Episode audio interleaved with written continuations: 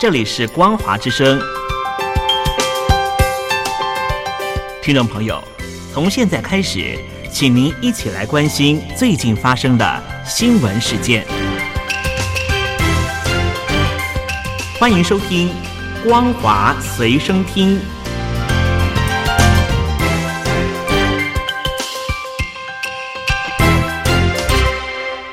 Hello，各位听众朋友，大家好，欢迎继续收听《光华之声》。您现在收听的人是光华随身听，我是主持人老谷。首先带您关心，根据外媒报道，大陆河南七月的强降雨造成严重的洪患，伤亡惨重。湖北从八号以来也遭到了暴雨袭击。根据官方的统计，截至昨天凌晨为止，暴雨已经造成湖北十二市四十三个县一百零一万多人受灾。面对灾情一波又一波，官方还是束手无策，灾民只能够无语问苍天。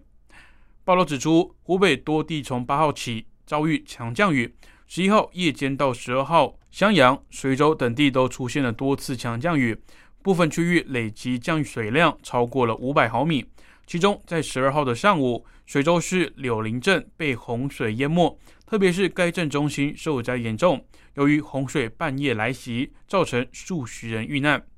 当地的民众就批评，洪水快要进到街前，当地政府才开始预警，也没有安排民众撤离，造成很多民众来不及逃生。大水退去后，市区也一片狼藉，随处可以看到翻覆或是泡水的车辆，路面堆积了杂物，多数的房屋也都受损严重。由于市区遭遇洪水淹没，不少网民发微博求助，但迟迟都没有看到官员前来救助。中共近日推出未来五年法治政府建设路线图，但官方全面压制各种言论以及企业营运空间。甚至官员以权谋私，老百姓投诉无门，整个社会几乎濒临窒息。官方法治政府的说法，大陆网友驳斥根本就是谎言。本月十二号，中共官媒报道，国务院印发所谓的未来五年法治政府建设路线图，声称到二零二五年，官方行为要全面纳入法治轨道，妄称要让人民能够感受到公平正义。由于目前大陆全境陷入官方全面压制各种空间，整个社会都几乎窒息。官方现在谈法治政府，立即遭到网民的痛斥以及讥讽。根据报道，官媒的报道激起了网友的反弹，陆续的公开抨击。网友就痛斥，官方执政向来就没有法不法的观念，所谓的法就是为了既得利益集团巧取豪夺、保驾护航。也有网友讥讽。推进法治政府建设，那现在的政府就不是法治吗？网友痛批：坚持党领导一切，还要脸说依法治国，官方自己制定、解释、执行，就等于是没有法，说到底就是欺骗。中共即将审议人口与计划生育法修正草案。根据报道，官方昨天宣称，这次将会修法实施一对夫妻可以生育三个子女的政策，并取消社会抚养费，删除与三孩生育政策不适应的规定。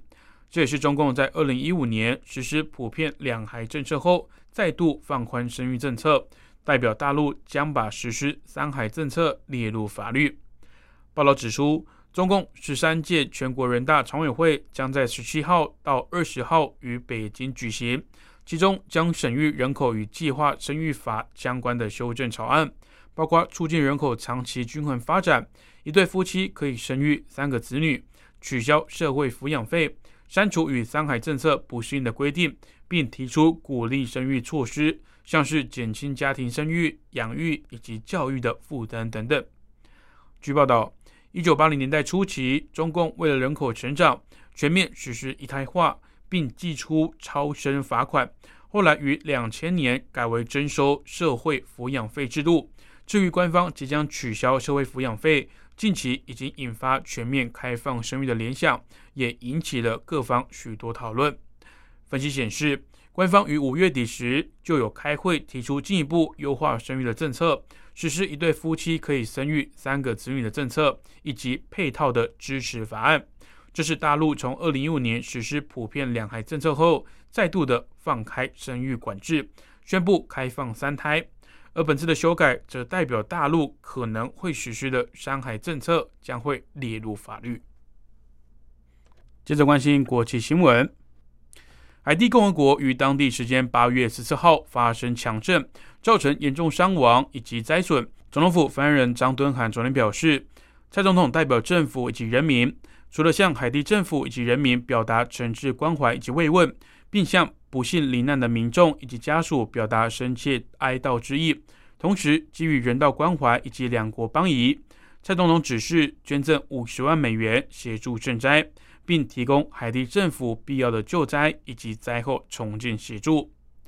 张东汉表示，外交部长吴钊燮已经在第一时间致电海地外交部长乔塞德，转达总统的慰问以及关怀。驻海地大使古文健也已经向海地总理亨利表达慰问之意。总统也指示外交部还有驻海地大使馆持续关注灾情状况，并掌握侨民的安全情形，以及提供必要协助，务必确保侨民安全无虞。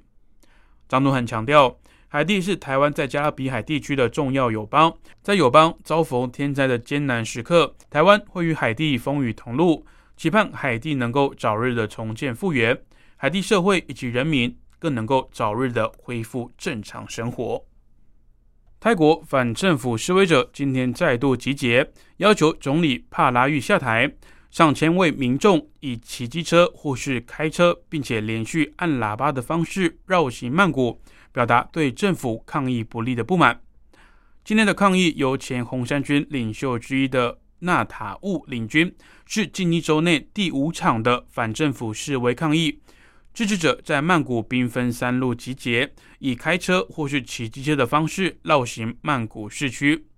由于最近几场示威抗议最后都以警民激烈冲突收场，曼谷市警局局长帕卡彭日前表示，如果冲突升级并且失控，他们将向军队求援，并且增强警方的防卫能力。